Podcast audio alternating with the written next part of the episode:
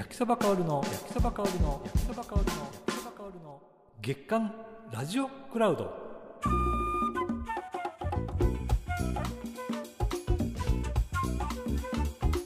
この番組は北は北海道から南は沖縄まで全国の放送局のユニークな番組を紹介。ゲストを招いてラジオの面白談義を繰り広げるとともにラジオクラウドの楽しみ方を毎月紹介していきます。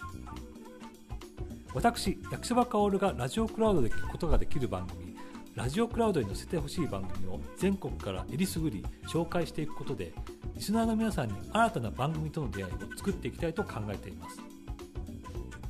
ラジオクラウドには現在4万を超えるコンテンツがありますが今日はその中から STB ラジオの幼児と明石の無口な2人を紹介します。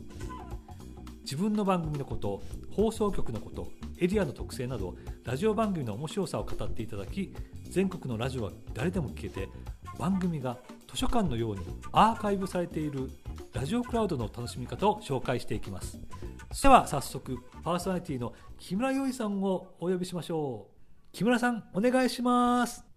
はい聞こえてますか？あもう今今会長です。ありがとうございます、はいありがとうございます。あの幼児と明石の無口な2人ですなんですが、うんあの実は、えーお二人は STB のもう代表する超ベテラン人気アナウンサーなんですがあの実はラジオのレギュラーでお二人が共演するのは初めてなんですよね。そうなんですよあのー、まあ明石栄一郎っていうアナウンサーなんですけど今日ここに入れればよかったんですけど会議だとかって嘘ついてですね。そんな忙しくはないんですけど申し訳ありません。はい。まああのーそうですね。あの初めてですねラジオの番組を2人でやるのはね。テレビはね、結構あったんですよこれまで。あはいはいはい。うん。これでもテレビで共演するのとラジオで共演するのってまた違いますもんね。どうでしょうかね、でもまあ、同じ人ですからね、まあ、お互いふざけてるので、あんまりこう、構えるってことは、ラジオだから構えるってことはなかったような気がしますけどね。うん、この2018年の4月に番組が始まりましてはい。でこの2人でっていう話になった時ってどう思われました？嫌だなと思いました。何を、何を今更っていうね。ああーやっぱり、女の子の方がいいですよね。ラジオの番組なんてやっぱり花があった方がいいですよ。あうん、まあ向こうも思ってるでしょうけどね。うん確かにあのこの番組は放送では12時から、えー12時15分という真っ昼間じゃないですか。そうなんですよ。なかなかこのあれですもんね真っ昼間であのー下ネタがちゃんと聞ける番組としてえーすごく人気ではあるんですけれどもなかなかないですよねこの時間って今。ないっていうか、あの、普段ですね、焼きそばさん。はい。生活なさってる方もお昼からね、あの下ネタを言い合ってあの楽しんでるっていう方あんまりいないと思うんですよね。はい。ただただいいですか？ちょっと反論してはいはいはい。下ネタって言ったってあれですよ小学校低学年の男の子女の子がくすってするかなっていうぐらいですよ。そうそう思いませんか？いや確かにあの、うんえっ、とお昼時に、えーうんご飯を食べながら聞いても大丈夫な下ネタではありますよね。ですよね。ええ例えばね、典型的なのは、やだよね、あの、尻出して街歩いてる犬。でもたまにセクシーなのがいるよねとかって、こんなのね、はい下ネタじゃないでしょ、こんなの。確かに。どうでしょう。でもね、はいそれがね、あのー北海道の方っていうか、特に北海道の方、欲してるんですね、そういう下ネタをね。なんか僕のイメージからすると実は、うんあの上品な女性のリスナーも多い気がするんですよね。確かにあの OL さんとかですね、はい。あのー学校に行きっぱなしで夕方にならないとうちの娘帰ってこないんですとかっていうマダムたちがですね、はい。聞いてくださってるんですよね。マダムの皆さんが、あの木村さんと明石さんの、えーその時にすごく博学と言いましょうか頭が良くなるような話がちょっとあったりとかしながいやら明石栄一郎っていう私の相方は本当に広くはい浅くだって言ってますけどもの知ってるもんですからね。はあそれは、まあ、焼きそばさんがおっしゃるようにあるかもしれないですね多少ね。そういうあのお二人のトークに憧れていらっしゃるんじゃないかなっていう気もするんですよね。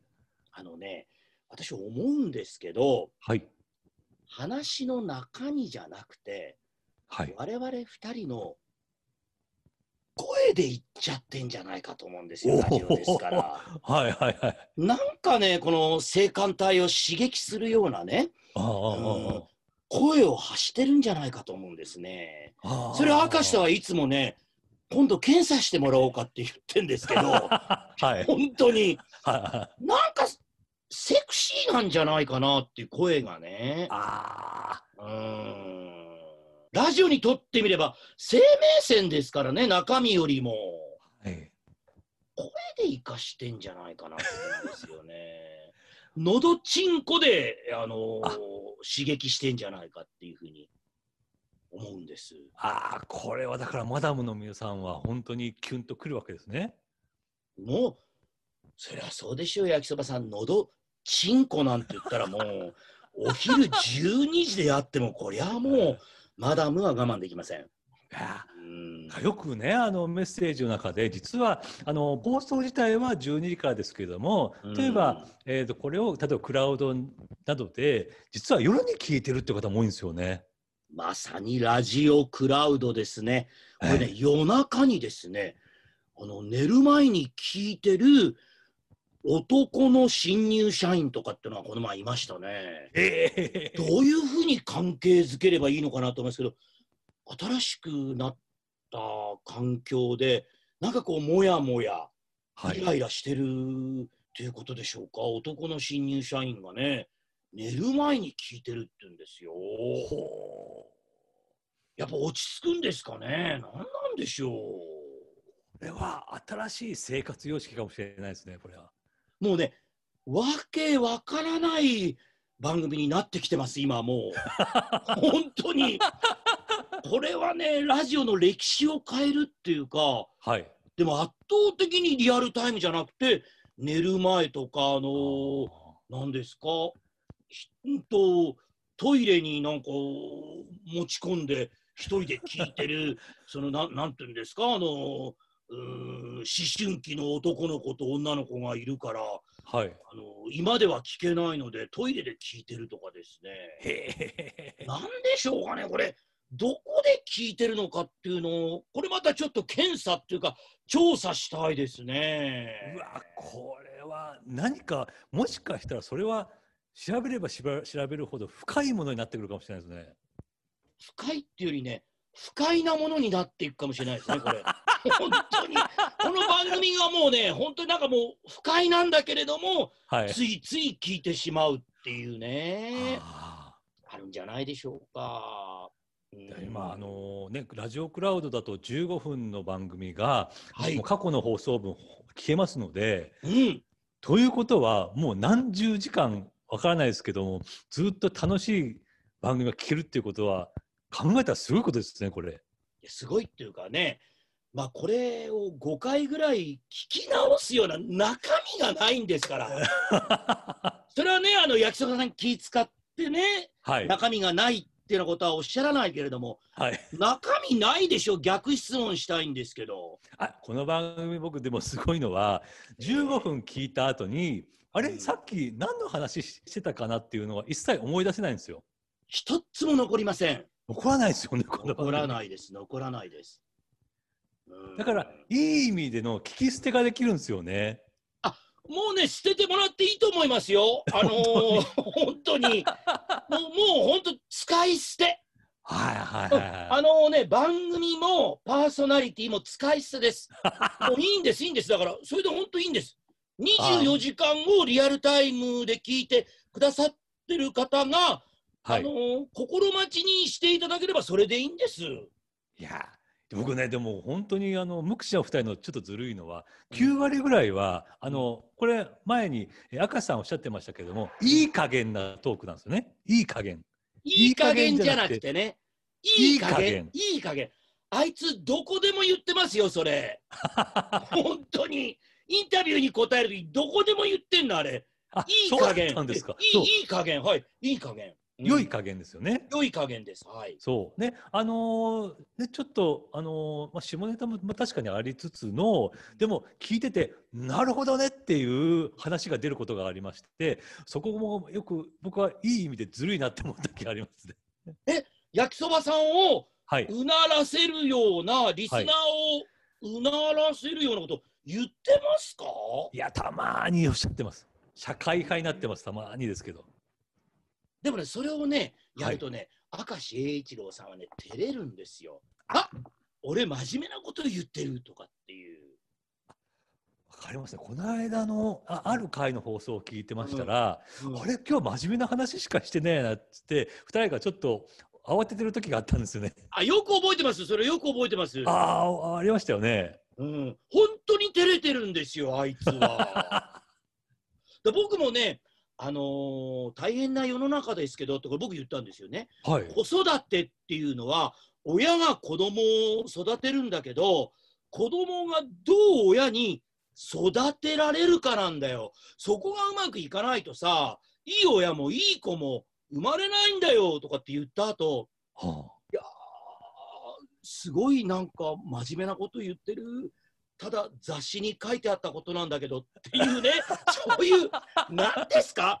だからもう平気でさも自分がねなんかこう評論家のごとく言うパーソナリティの方もいるじゃないですか、あ。はいはいはい。そういうことができないんですよねね我々は。あだからもう下ネタでお茶濁してっていうかもうあんまり下品にならないようにとかまあなってますかねそれでいいんでないの？ラジオの番組なんてってこういうのがあるからね。だから僕思うのは、まあはいあの木村さんも明石さんも、うん STB の中でもう立派な役職をついてらっしゃるじゃないですか。いやもう名ばかりですよ。名ばかり、名ばかり、名ばかりです。うんでもですね、そのまあ人生の先輩がですね、うんあの面白おかしくお話をされているのを聞くと、僕ちょっと嬉しいんですね、やっぱり。もうそう言ってくださると、なんか、あの励みになります。うん。ああ、僕ね、何歳になってもお二人でずっと喋っててほしいんですよ。あ、そうですか。はい。中身はいいんですか、このままで。中身はなくても大丈夫なんで。そうですか。なんか犬はパンツ履きたいやつもいるだろうけど、ケツ丸出しだっていうね。そういう話でいいですか？どうでもいい話で。そういう話がね、欲しいんですよね。あ、そうですか。だから僕はあのもしかしたら無口な二人はそのもしかしたら最後の砦になるかもしれないですね。最後の砦？いやちょっと大げさかもしれないですけども、えーここはね守ってほしいんですよね。じゃあもうあれですか、焼きそばさん、もう歴史年表にはひょっとしたら乗るっていうか、桶狭間の戦いとかね、はい関ヶ原とか壇ノ浦とかいろいろありますけど、はい。我々はなんて名を国すんですかね？まずはですね、STV の写真に載ってほしいんですよ。あ、SB の写真にまね、まずこっからですよ、こっから。これまで全部削除されてんですよ。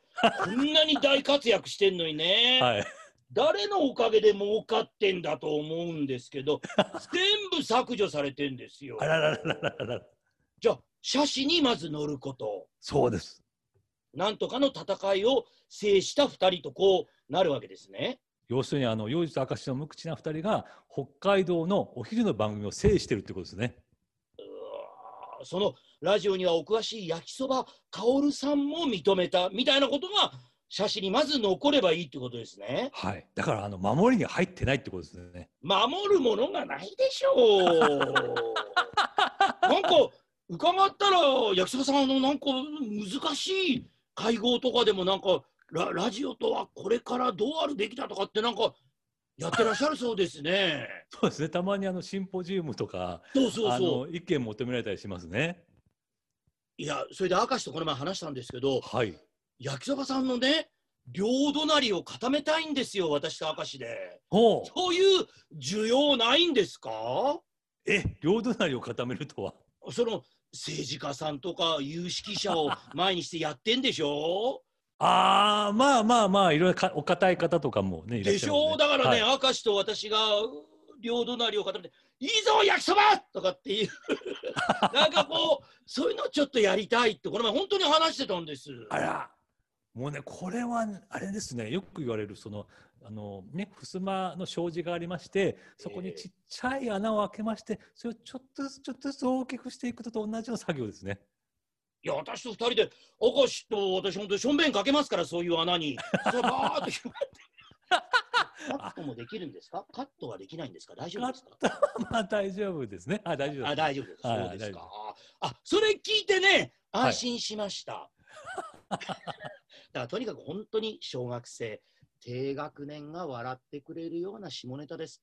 この前もね、はい。小学校5年生からね、はいおはがきいただきましてほ、ら。はあのなんかムズムズするんで、おしっこに行ったら、あうんザーメンが出たっていう話を書いて カカットできるんですか？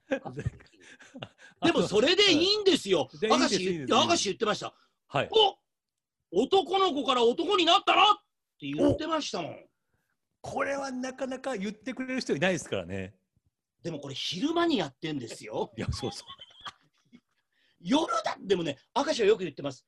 昼間こういう話をしたらダメだっていうのは誰が決めた？どんな法律があるんだっていつも言ってますね。あのオンエアでも言ってますからはいはいはいはいはい。絶対逮捕されないっていう。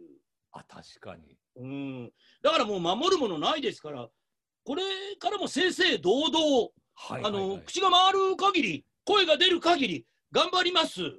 ももう焼きそばさんもそうやって言ってくださったから。もうね言ってて当たり前ぐらいの方がいいと思うんですよね僕は。そうですか。あの照れちゃうとダメだと思うんですよね。あーでも大丈夫ですか？その焼きそばさんが出てらっしゃる有識者とか政治家さんの会合でとにかく北海道のあのなんだかじゃけど番組を潰すように焼きそばさん動いてくださいとかって言われないですか？いえないですよ。いや体張ってくれますか？本当に。逆に言うと560代以上の方もそういう話は絶対求めてると思うんですよね求。めてる求めてる。ですそうですよね。体がね思うようにそういう意味でですよ体が思うようにならないんだからもうあとは耳でね聞くしかないんですって。うん僕も聞いたんですけども雑誌で、えー、と今一番売れてるのはもう写真週刊誌とか売れてるのは560代に売れてるらしいんですね。へだからネット若い人はネットで見たりとかするんですけども、うんそうじゃない方はやっぱり紙で見たいらしいんですよ。紙で見たいし残したいんじゃないですかやっぱりい。やあるそれはあると思います。若い人いらないんですよね残したいとかってないんでしょきっと。あと思いますね。だから興味はあるんですよ。うんということなんですよね。私ねもうねあのー結論を急ぐわけじゃないですけどラはいジオのね、ラジオの番組だろうが世間話だろうがあのーそういう真面目な会合だろうがはい。ウォンチューしてるのはねうん、下ネタなんですよ。ああわかります。下ネタなんですよ。はいいいじゃないですかそれで。はい。ね 難しい話はねどっかで聞いてくれっていうことですよ。うああ。んもうためになる話はねまあ、はいはいまあまあまるまるカレッジとかに行ってくれっていうことです。人間が元気を出そうと思ったら一番いいのは若い時のことを思い出すことらしいんですよ。となるとやっぱりその、まあ、若い人が、あのー話をするのもいいんですけどやっぱり先輩が話をするっていうのは説得力あると思うんですよね。それは焼きそばさんこれまでの生き様とかそういう意味じゃなくてですか？いやもうもちろんそれもあるんですけれどももう全部含めてね含めて。はい。だから昔だとあの例えば大物役者のエピソードってあるじゃないですか。ありますあります。あの勝新太郎さんとかか。勝新さんとかね。はい。うんうんうんでも最近ってやっぱりあの役者さんもちょっとあの丸くなっちゃってそういうエピソードってあんまりないじゃないですか。ないです。だからスターと呼ばれる方がそういうお話持ってないんですよね。そうなんですちょっと合流してる話とかっていうのがなくて、ないですよね。でもやっぱり僕は先輩の話っていうのはもっといろいろ聞きたいなって思いますねやっぱり。あー同感です。私ね、あの、皇帝ペンギンにも友達がいるんですけど、同じこと言ってました。皇帝、うん、皇帝ペンギンもやっぱり下に話したいって言ってました、そういうこと。えいい生き様と下ネタ話したいって言ってた。はいえ皇帝ペンギンですか？えー私、知り合いでいるんです、皇帝ペンギンが。はいあのー言ってました。だから我々は、あの、AM ラジオ界の皇帝ペンギンになりたいんですよ。ほうほうほうほうちょっとでっかくて、はいあのーななんていうのかな、存在感もあって、あお願いします。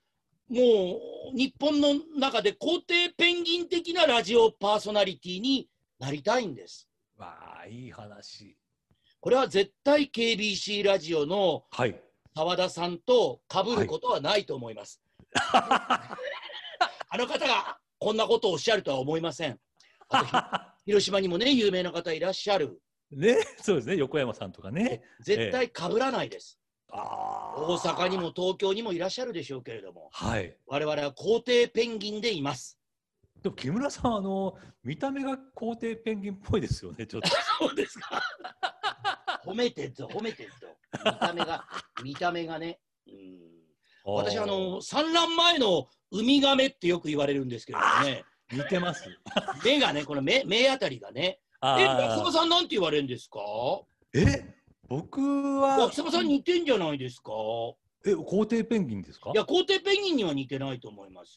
ほ札幌で味噌ラーメンをスープまで食べ尽くした、あタヌキみたいな。さ。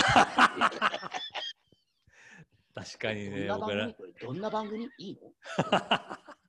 いやもうそういう話聞きたいです。そうですか。うん。はいじゃああのちょっと真面目な話になりますけれどもあの真面目な話ちょっと入れといた方がいいかなと思いましてそうですよね。絶対そう思います。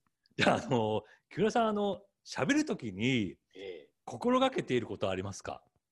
ここあーだけはちょっ。こと中には喋るけどここだけはちょっとやめとこうみたいなことってありますか？ああ、これはですね、はいなんだろうな。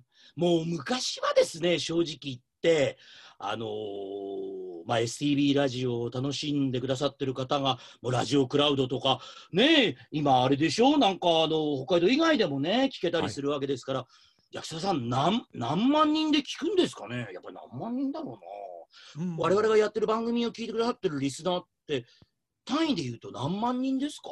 いやもっとだと思いますよ。もっとですか？もっともっとだと思います。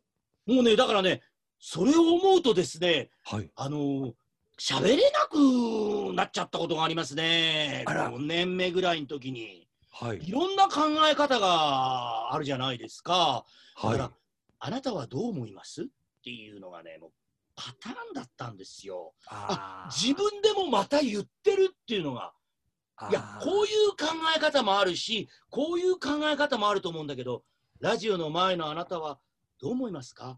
ちょっとコマーシャルですっていうのをねハンデをしたように喋ってたんですけど、はい。やっとですねやっとやっと自分の思うことをまあでもオブラートに包んでますよ正直言って今でも37年あの喋らせてもらってますけど。でもねオブラートには包んでるんですけどあなたどう思いますかっていうのをやめました。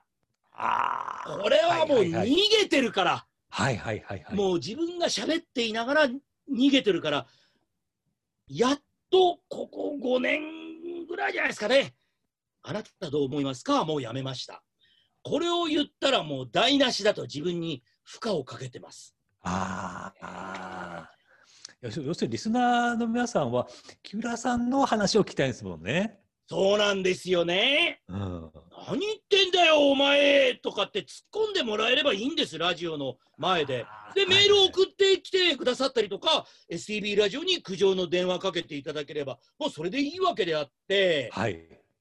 あなたどう思いますかって言ったって聞こえないんですもんこっちは。ああこれはダメですよね。完全に逃げてますよね。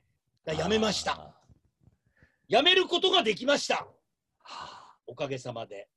だから何かがあった時に、うん。木村さんだったらなんて喋るんだろうって思わせるようなパーソナリティがいいいいんですもんね。まあそうですね。でも正直言って、ああ、また木村祐二逃げるぞ、逃げるぞ、えー、また適当なこと言うぞ、笑ってごまかすぞとかっていうのが、ずいぶん長くね、続あいてたと思いますね。これはあれですか？ある時期を境にそれの期間が抜けるわけですか？